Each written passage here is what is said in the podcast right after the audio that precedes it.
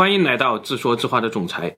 网络上流传着这样一段视频：大马路上有一群鱼正在过马路，它们在马路上冲刺，尾巴就像螺旋桨一样，即使是汽车开过来了，它们也会赶在车轮前一个接一个地冲过去。仔细看，这种鱼的嘴巴很尖，牙很大，还有一个高高的背脊和一条细长的尾巴。它们在空气当中拼命地呼吸，死亡冲锋，这是为什么呢？其实每年夏天都会有上亿条这种怪鱼从深海来到世界各地的江河入海口，它们先要逃脱虎鲸的追杀，一个三百头的虎鲸群一天之内就能捕杀一千吨这种怪鱼。虎鲸狂欢以后呢，它们终于逃脱了大海，游到了江河当中。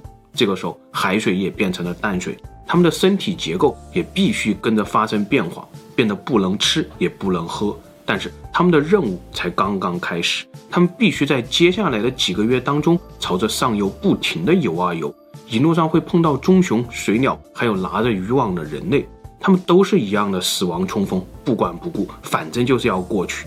科学家们观察到，游得最远的一条鱼一直往上游，游了三千八百四十五公里，最终他们到达了自己出生的那条小溪，幸存的鱼已经不到十分之一了。但是他们还是在这里举行最后的狂欢，慢慢的沉到了河底，铺满了整个河道。但是就在这些尸体的保护下，无数颗鱼卵已经诞生了，正在悄悄的孵化。小鱼们将在不久以后长大成人，再次下海，在大海中打拼很多年以后，他们会再次回到这里，就和父母当年一样交配死亡。这就是他们的悲壮故事。在我们这颗蓝星上，至少已经重复了五千万年。它们没有像金枪鱼一样把自己进化成一颗血肉炮弹，也没有像鳗鱼一样把自己进化成猥琐形态，而是采用了最悲壮的策略——人海战术。他们用自己的血肉喂饱了一路上所有的动物，才最终到达了终点。当然，这一路上的动物也包括我们人类，而我们呢，甚至连他们的名字都说不清楚。有人叫它们鲑鱼，有人叫它们大马哈鱼，也有人叫它们三文鱼，还有人叫它们红鳟。我们只知道鲑鱼籽好吃，大马哈鱼可以烟熏，三文鱼很高级。但是这些美味的背后又有哪些故事呢？今天我们就来聊聊这个话题。日料店里这种咸咸的鱼籽寿司，其实就是鲑鱼籽，一条鲑鱼一次产卵至少四千个。但这也绝对架不住鱼卵变成全球寿司店的明星，那怎么办呢？于是人类决定来帮鲑鱼产卵。这个过程大概是这样的：首先抓一条母鲑鱼过来，抛开它的肚子，把里面的卵全部取出来。等到鱼卵足够多的时候了，再抓一条公鲑鱼过来，直接这样操作。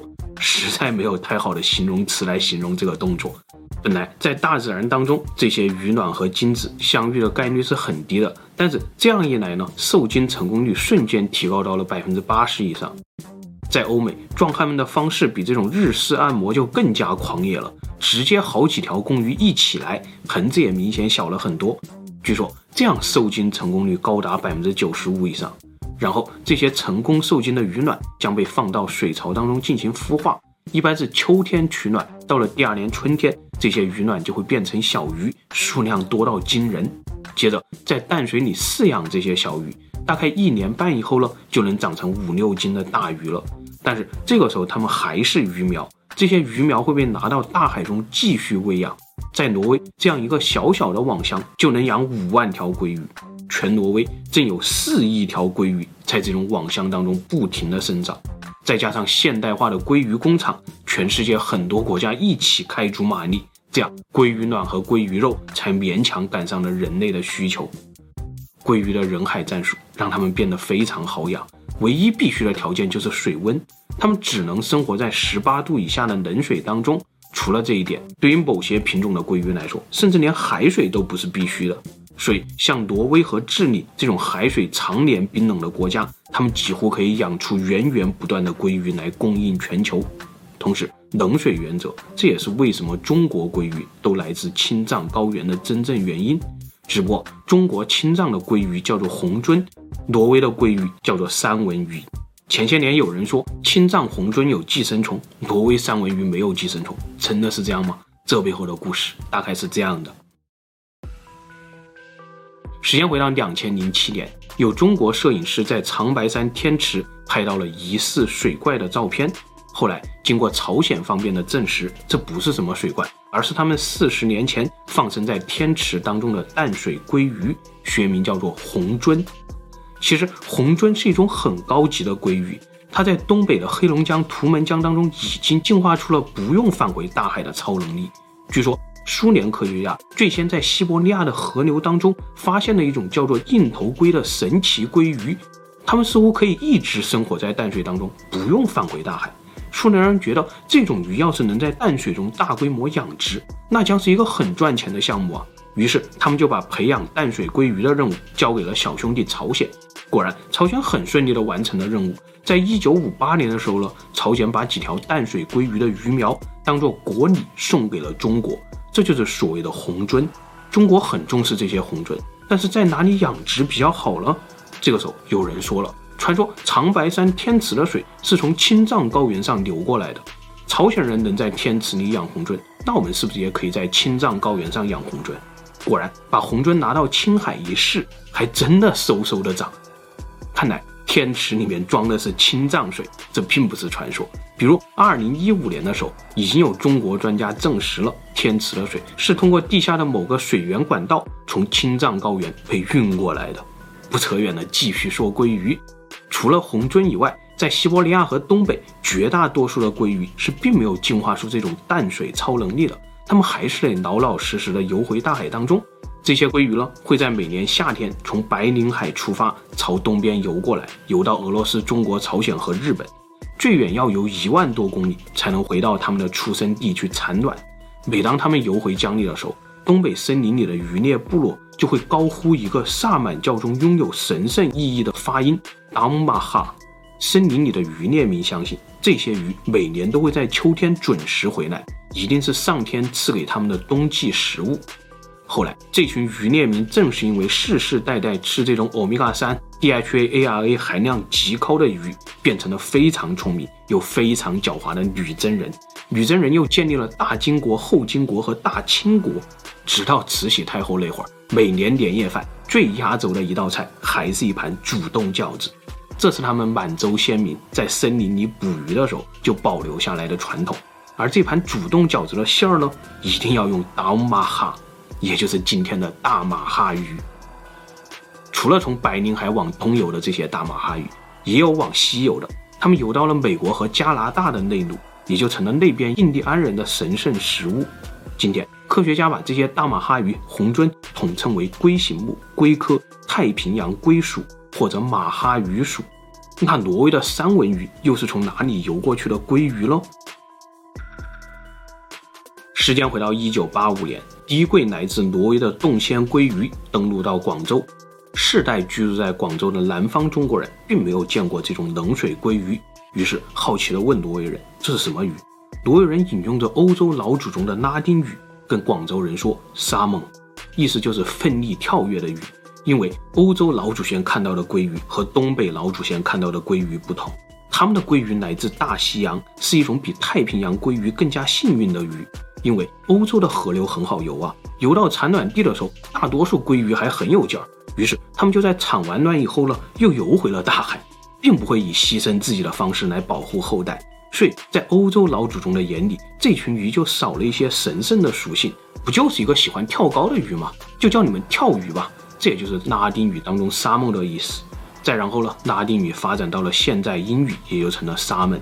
于是广州人听到挪威人的“沙门”发音以后，就操着他们那口浓重的粤语口音，向全国人民介绍，这叫“三门”三文鱼，是一种来自大西洋的冷水鱼，很高级，可以生吃。其实，在东北人眼里，这不就是一种不那么神圣的大马哈鱼吗？你们广州人明显是被忽悠了。但很显然，广州人那个时候并不知道这一切。尽管你是挪威三文鱼、黑龙江大马哈鱼，还是青海红鳟，其实都不能生吃。为什么这么说呢？很显然，还是一九八五年，还是这一船挪威人，还是带着他们的三文鱼继续往东走，在下一站碰到了日本人，就显然没有广州人这么好忽悠了。这一年，挪威渔业部的部长利斯托带领着一个二十人的豪华阵容来到东京。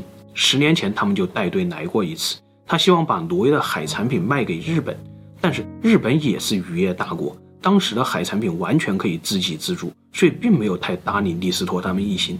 而这次情况不一样了，十年过去了，日本经济好到飞起，国内的渔业市场已经只能自给自足百分之五十了。挪威人看准了机会，就神秘兮兮地跟日本人说：“我们最近搞到了一种很高级的鱼生，非常适合你们生鱼片的口感，要不要尝尝？量大从优，长期供应。”日本人一听就来了兴趣，挪威人就里三层外三层的揭开包装，终于让日本人见到了传说中的三文鱼。日本人一看就乐了，跟挪威人说：“兄弟，你别逗了，这哪是什么极品鱼生呢？是很普通的鲑鱼啊！日本贵族几千年来从来不吃鲑鱼的生鱼片，有寄生虫的，你们不知道吗？”挪威人都听傻了，赶紧问：“你们是怎么认识三文鱼的？”日本人说：“哦，鲑鱼啊，这是中国人的叫法，《山海经》当中就有。”听到这里，挪威人都凌乱了，这哪儿跟哪儿啊？刚刚明明路过中国的时候，他们见都没有见过三文鱼啊！总之一句话，日本人跟挪威人说：“你们这种鲑鱼很不高级，别想骗我们进口，我们河里就有，比你们这高级多了。更别想骗我们吃生鲑鱼，有寄生虫的。”挪威人碰了一鼻子灰。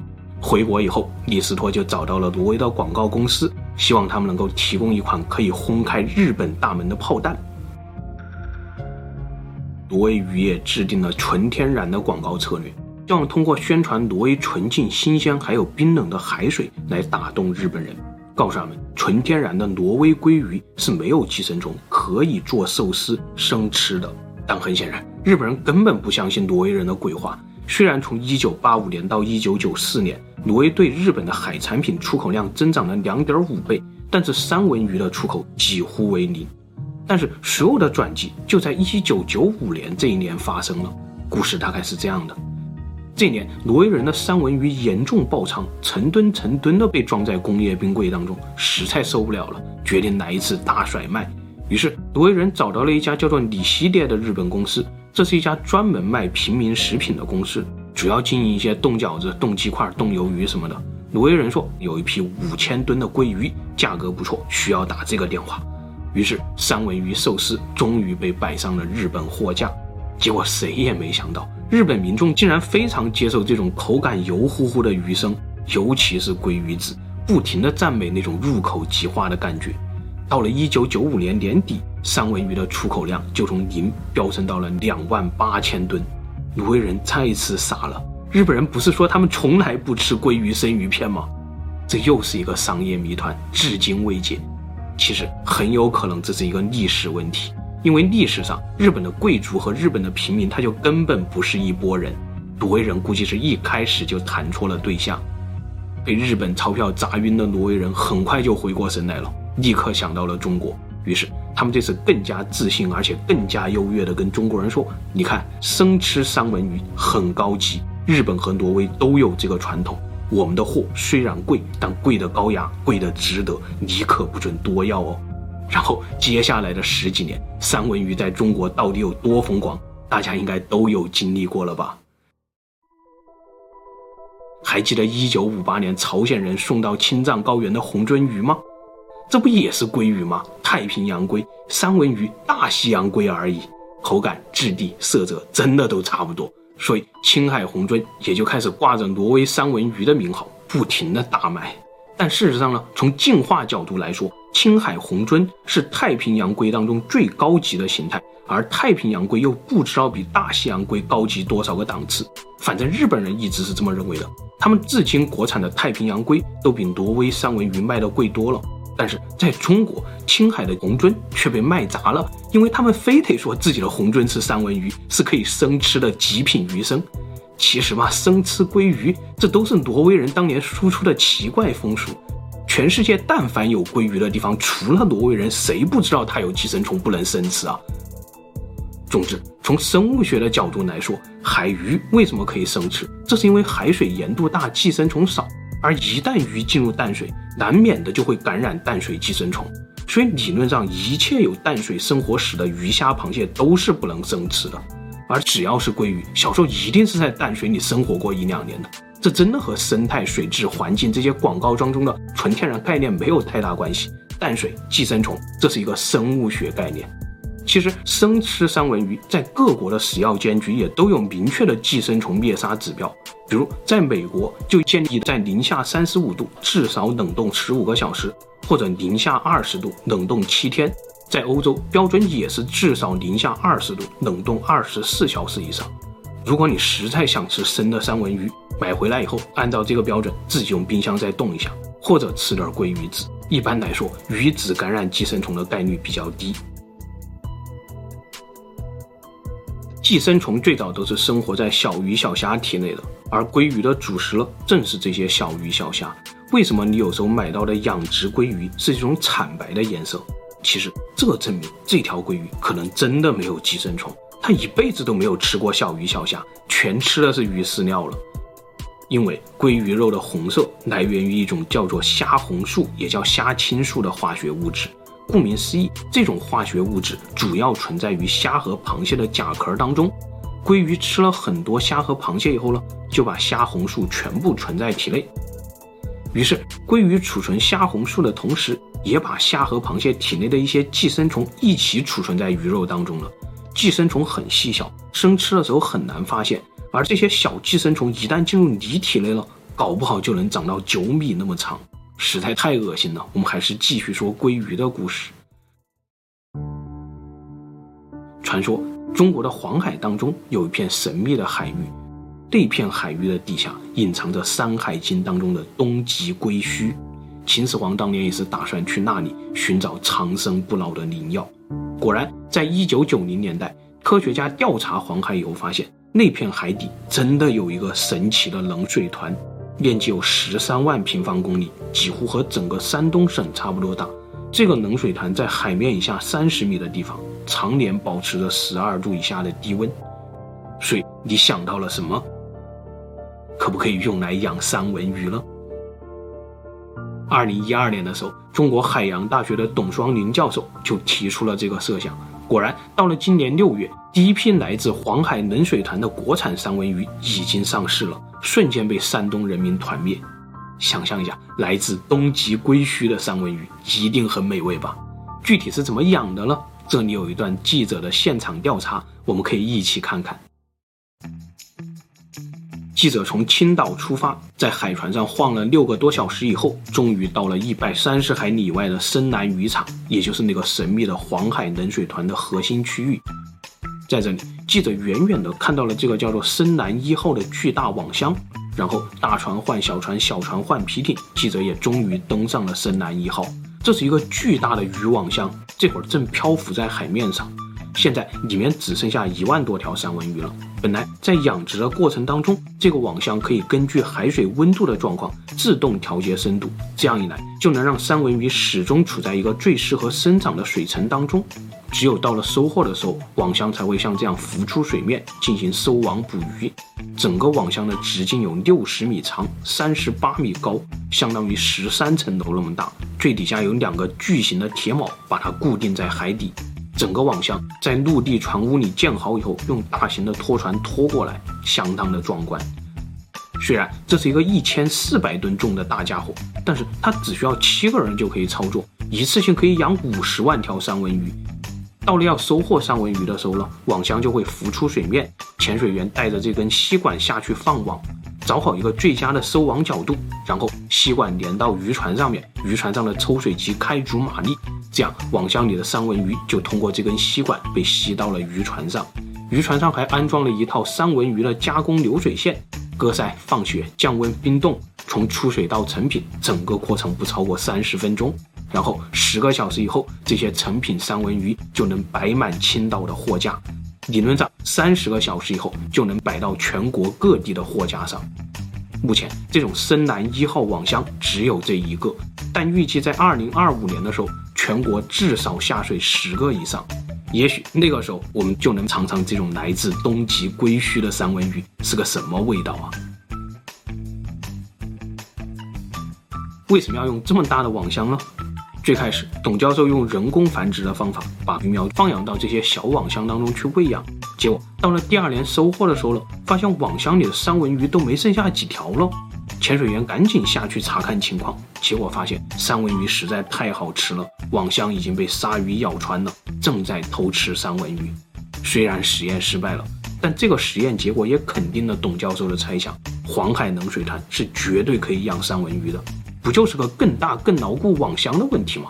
于是董教授找到了五船重工，说出了自己的构想。船舶设计师也是真敢想，直接设计了一个一千四百吨的大家伙，再用双层的高分子材料做网衣，就这样深蓝一号诞生了。很多科学家都认为，这种进化上采用的人海战术的鲜美渔获，简直就像一万年前的水稻、玉米和小麦一样，只要碰到一个点满农业天赋的种族，它们就能变成源源不断的粮食。它就像一条把悲壮写到了自己的基因当中的鱼，但是基因命令它必须用自己的悲壮去滋养整个大自然。人类开始走向深海，开始利用无边无际的南海种植渔获。也许就像一万年前我们在肥沃的河流旁边种下第一粒小麦种子一样吧。这可能是一次农业的飞跃，也必须有一个悲壮的牺牲。可能真的就像东北森林里的渔猎部落说的一样：“达翁玛哈，这是神明赐给我们的食物吧。”好了，今天的故事就分享到这里，谢谢大家。最后，夫人说：“原来我小时候天天吃的腌玛哈这么高级啊！”